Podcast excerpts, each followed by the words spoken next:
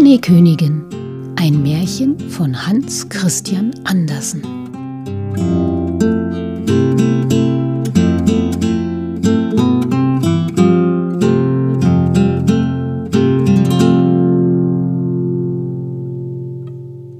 Erster Teil Der in Stücke gesprungene Spiegel.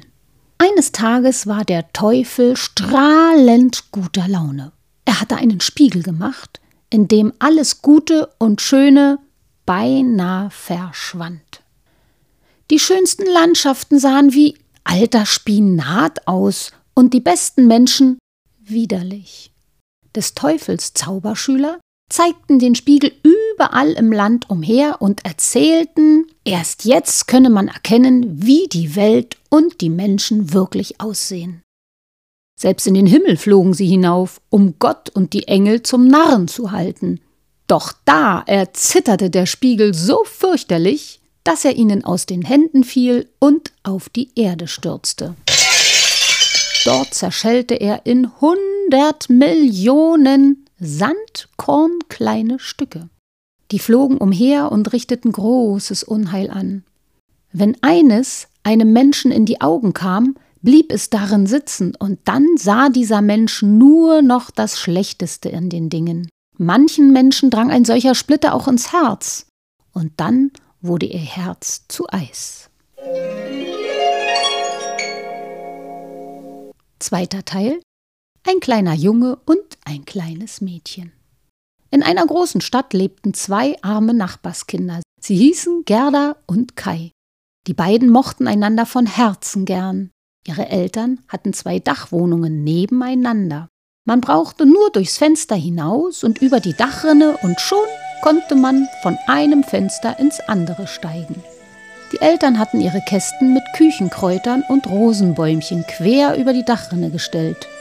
Weil die Kästen sehr hoch waren, durften die Kinder zueinander aufs Dach hinaus und unter den Rosenbäumchen spielen. Und das waren herrliche Sommertage. Eines Tages geschah es, dass Kai plötzlich rief Aua. Es hat mich was ins Herz gestochen, und jetzt ist mir etwas ins Auge geflogen, aber ich glaube, es ist wieder fort. Der arme Kai. Da täuschte er sich. Ein Splitter des Zauberspiegels war ihm ins Auge gekommen und ein anderer ins Herz, das nun zu einem Eisklumpen werden musste. Gleich darauf rief er Warum weinst du? Das sieht so hässlich aus. Pfui, diese Rose hat ja einen Wurm zernagt. Und die da, die ist ja ganz schief. Das sind aber hässliche Rosen. Kai stieg zu seinem Fenster hinein und ließ Gerda allein. Die Spiele, die er von nun an spielte, waren viel ernster als vorher. An einem Wintertage ging Kai zu einem Platz, wo Jungen ihre Schlitten an Bauernwagen festbanden und sich ziehen ließen. Als ein großer, prächtiger Schlitten daherkam, band Kai sofort seinen Schlitten dran. Die Frau, die den Schlitten kutschierte, nickte ihm freundlich zu. Dann ging es schneller, immer schneller zum Stadttor hinaus. Nun fiel der Schnee so dicht, dass Kai die Hand nicht mehr vor Augen sah. Schnell wollte er die Schnur losbinden, aber sein kleiner Schlitten hing fest an dem großen und es ging mit Windeseile weiter. Kai erschrak so sehr, dass er ein Vaterunser beten wollte, aber er konnte sich nur noch an das große Einmaleins erinnern. Mit einem Mal hielt der Schlitten an. Die Frau, die ihn gelenkt hatte, stand auf und siehe da, ihr Pelz und ihre Mütze waren ganz aus Schnee. Es war die Schneekönigin. Sie sagte zu Kai, Kriech unter meinen Bärenpelz, dann frierst du nicht mehr. Und sie nahm ihn mit zu sich in den Schlitten und schlug den Pelz um ihn. Da war es ihm, als ob er in einer Schneewehe versenke. Dann küsste sie ihn auf die Stirn. Uh, das war kälter als Eis und ging ihm bis ins Herz hinein, das ja schon halb ein Eisklumpen war. Er meinte, er müsse sterben. Aber dann wurde ihm plötzlich behaglich und er spürte die Kälte nicht mehr. Die Schneekönigin küsste ihn noch einmal und da hatte er Gerda und alle daheim vergessen. Stolz erzählte Kai der schönen Schneekönigin, dass er mit den Brüchen Kopf rechnen könnte. Sie lächelte nur, und da war ihm, als ob er noch lange nicht alles wisse. Schnell und immer schneller fuhren sie, hoch und immer höher den dunklen Wolken entgegen, über Wälder und Seen, über Länder und Meere hinweg. Dritter Teil. Der Blumengarten der Frau, die zaubern konnte. Niemand wusste, wo Kai geblieben war, und Gerda weinte lange um ihn. Was waren das trübe Wintertage? Aber nun kam der Frühling und mit ihm warmer Sonnenschein. Eines Morgens beschloss Gerda, ich will dem Fluss meine roten Schuhe schenken, wenn er mir nur Kai wiedergibt. Und ganz alleine ging sie zum Stadttor hinaus. Am Flussufer kletterte sie in ein Boot und warf die Schuhe ins Wasser. Dabei trieb das Boot den Fluss hinab. Gerda erschrak, doch dann dachte sie, vielleicht trägt mich der Fluss ja zu Kai. Das stimmte sie wieder fröhlicher und sie betrachtete die schönen grünen Ufer. Schließlich erschien ein großer Kirschgarten. Dort trieb die Strömung das Boot an Land. Eine uralte Frau mit einem Krückstock zog Gerda an Land. Du armes kleines Mädchen, wie bist du denn nur auf den großen, breiten Strom gekommen? Gerda freute sich, wieder an Land zu sein, aber sie fürchtete sich doch ein wenig vor der fremden alten Frau. Als sie ihr alles erzählt hatte, sagte die Alte, Kai werde sicher bald kommen. Gerda solle nur inzwischen ihre Kirschen versuchen. Während Gerda die köstlichen Kirschen aß, kämmte die Alte ihr die Haare mit einem goldenen Kamm. Darüber vergaß Gerda Kai immer mehr und mehr, denn die alte Frau konnte zaubern. Sie war keine böse Hexe, sie hätte Gerda bloß gerne bei sich behalten. Darum ging sie in den Garten und steckte ihren Krückstock über alle Rosen aus, und sogleich verschwanden sie in der Erde. Die Alte fürchtete nämlich, Gerda könnte sich an Kai erinnern, wenn sie die Rosen sah und wieder fortgehen.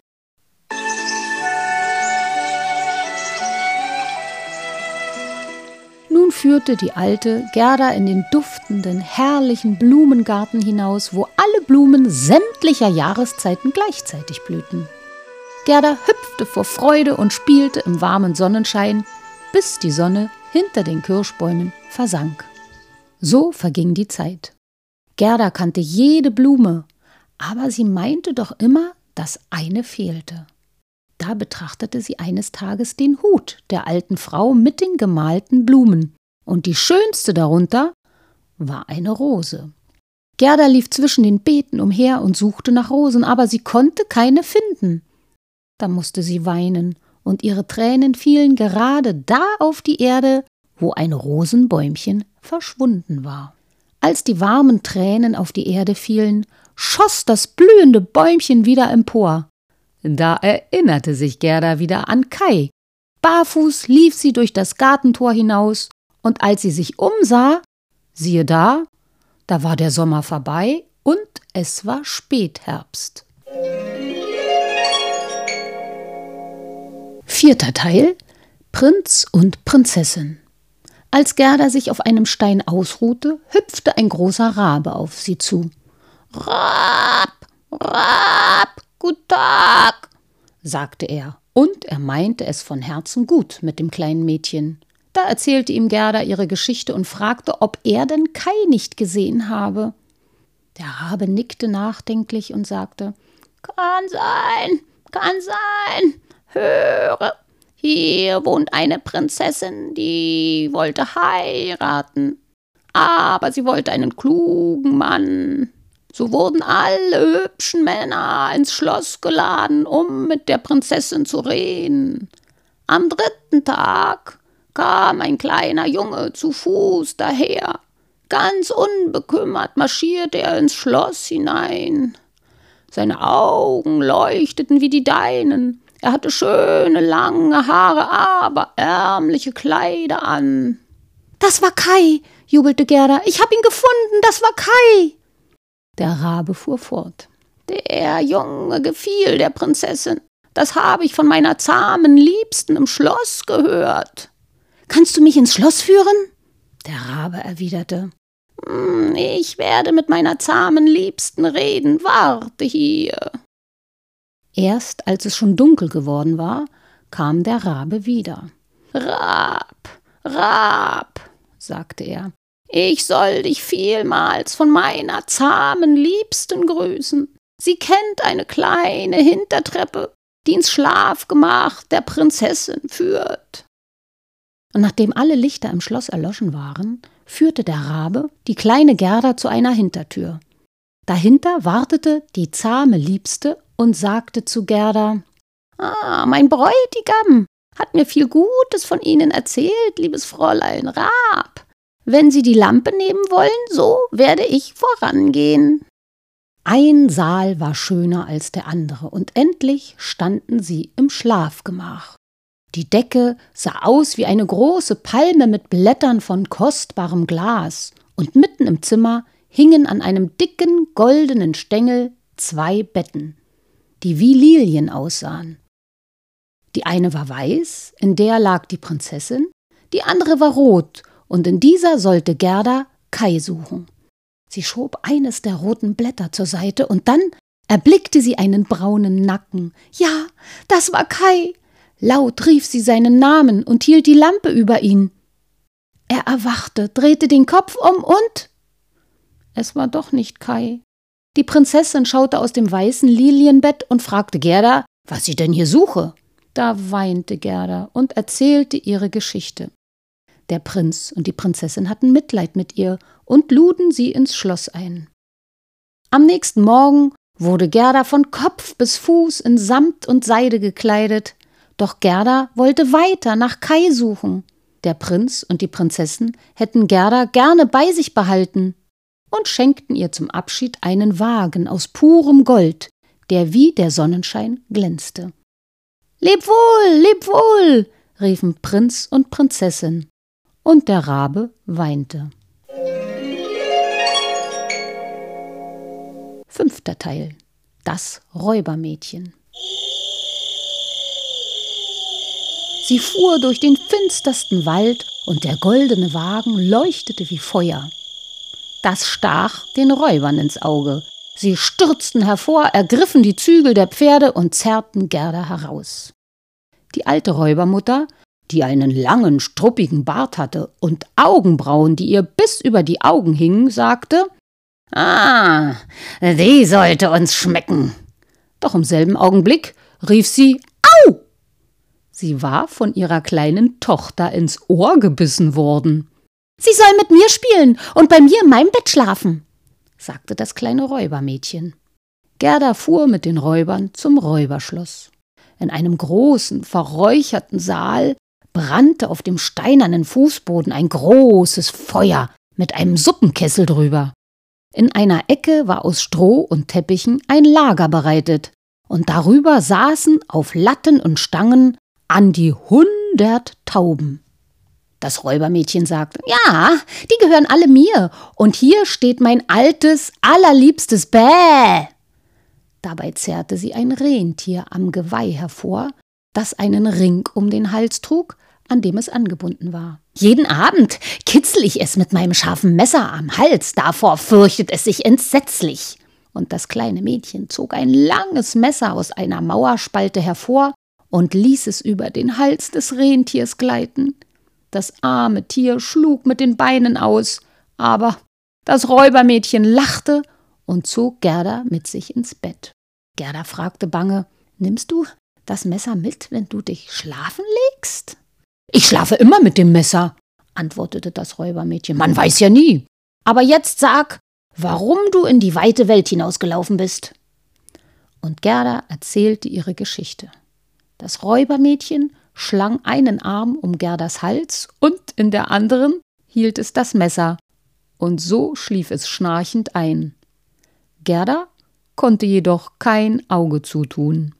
Da sagten die Waldtauben Gurre, Gurre, wir haben den kleinen Kai gesehen. Er saß im Schlitten der Schneekönigin.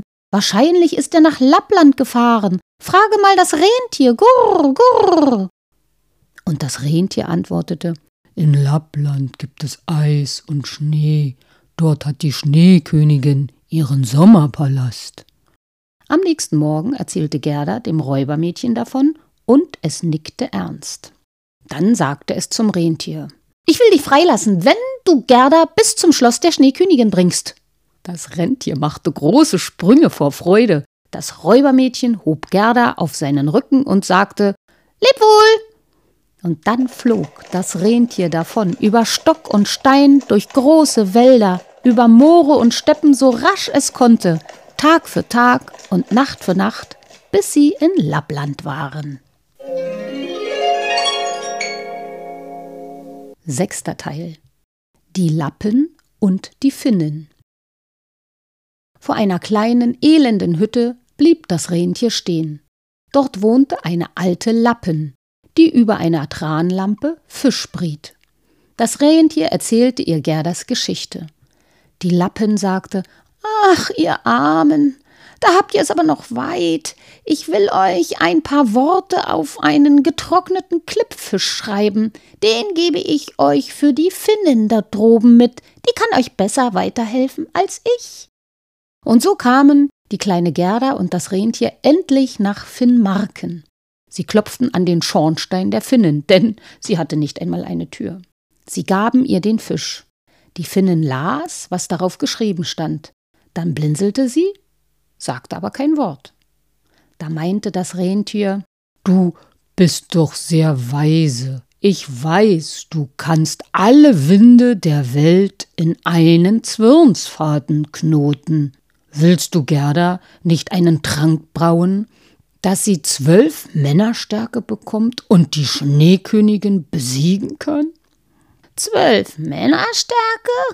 sagte die Finnin, das würde nichts nützen. Sie zog das Rentier in eine Ecke und flüsterte ihm ins Ohr. Ich kann ihr keine größere Macht verleihen, als sie jetzt schon hat. Siehst du denn nicht, wie Menschen und Tiere ihr helfen? Wie sie ganz allein durch die Welt kommt? Wir dürfen ihr nichts von ihrer Macht sagen, denn die liegt in ihrem Herzen. Zwei Meilen von hier beginnt der Garten der Schneekönigin. Setze Gerda bei dem großen Busch mit den roten Beeren ab und dann komm zu mir zurück. Das Rentier machte, was die Finnin ihm gesagt hatte. Zum Abschied küsste es Gerda, und dabei liefen ihm große Tränen über die Wangen. Gerda ging weiter, so rasch sie konnte.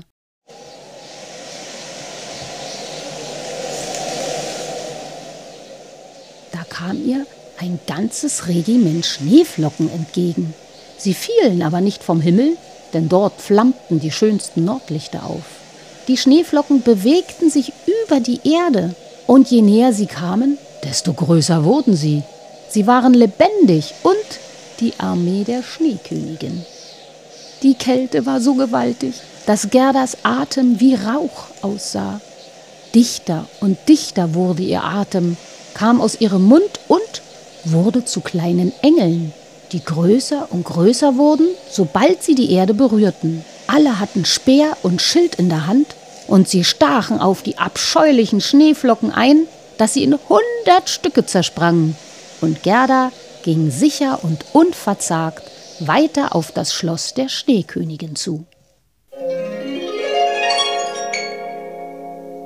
Siebter Teil was im Schloss der Schneekönigin geschah. Die Mauern des Schlosses waren gewaltige Schneewehen, und Fenster und Türen waren schneidende Winde. Drinnen gab es über hundert Säle, der größte erstreckte sich viele Meilen weit. Alle waren leer und weit und eisig kalt und glitzerten im Glanz der starken Nordlichter, von denen sie erleuchtet wurden. Mitten in dem unendlich großen, leeren Schneesaal war ein zugefrorener See, und dort sah Gerda Kai. Vor Kälte war er blau gefroren, doch er merkte es nicht. Er schleppte scharf geschnittene, flache Eisstücke zusammen und legte sie aneinander. Er wollte ein bestimmtes Muster bilden. Es war das Eisspiel des Verstandes. Doch eins gelang ihm nicht. Das Wort Ewigkeit zu legen. Die Schneekönigin hatte zu ihm gesagt, wenn du dieses Wort findest, dann bist du frei. Kai betrachtete die Eisstücke und dachte nach, dass ihm fast der Kopf zersprang. Stocksteif saß er da. In diesem Augenblick rannte Gerda auf ihn zu. Sie umarmte ihn und rief Kai, lieber, lieber Kai, hab ich dich endlich gefunden. Er aber rührte sich noch immer nicht. Da weinte Gerda, und ihre Tränen fielen ihm auf die Brust und drangen in sein Herz, tauten den Eisklumpen auf und verzehrten den Glassplitter von dem Spiegel, der ihm im Herzen saß. Da erinnerte sich Kai an die Rosen zu Hause und er brach in Tränen aus und weinte so bitterlich, dass ihm seine Tränen das Glaskörnchen aus dem Auge schwemmten. Nun erkannte er sie endlich und jubelte. Liebe, liebe Gerda, wo bist du nur so lange gewesen? Dann schaute er sich um. Wie kalt es hier ist und leer und weit, sagte er, und Gerda lachte und weinte vor Freude. Sogar die Eisstücke tanzten vor Vergnügen um die beiden herum. Gerda küsste Kais Wangen, da wurden sie wieder frisch und blühend rot. Sie küsste seine Augen, da leuchteten sie wie die ihrigen. Sie küsste seine Hände und Füße, und da waren sie wieder frisch und gesund. Die Kinder fassten einander an den Händen und wanderten zum Schloss hinaus. Hand in Hand gingen Kai und Gerda weiter, und wo sie gingen, sprossen Gras und Blumen hervor, und der Frühling hielt seinen Einzug.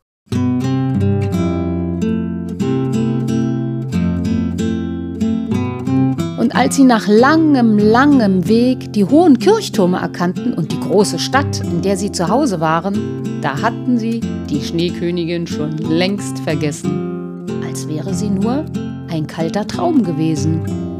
Und es war Sommer, warmer, erquickender Sommer.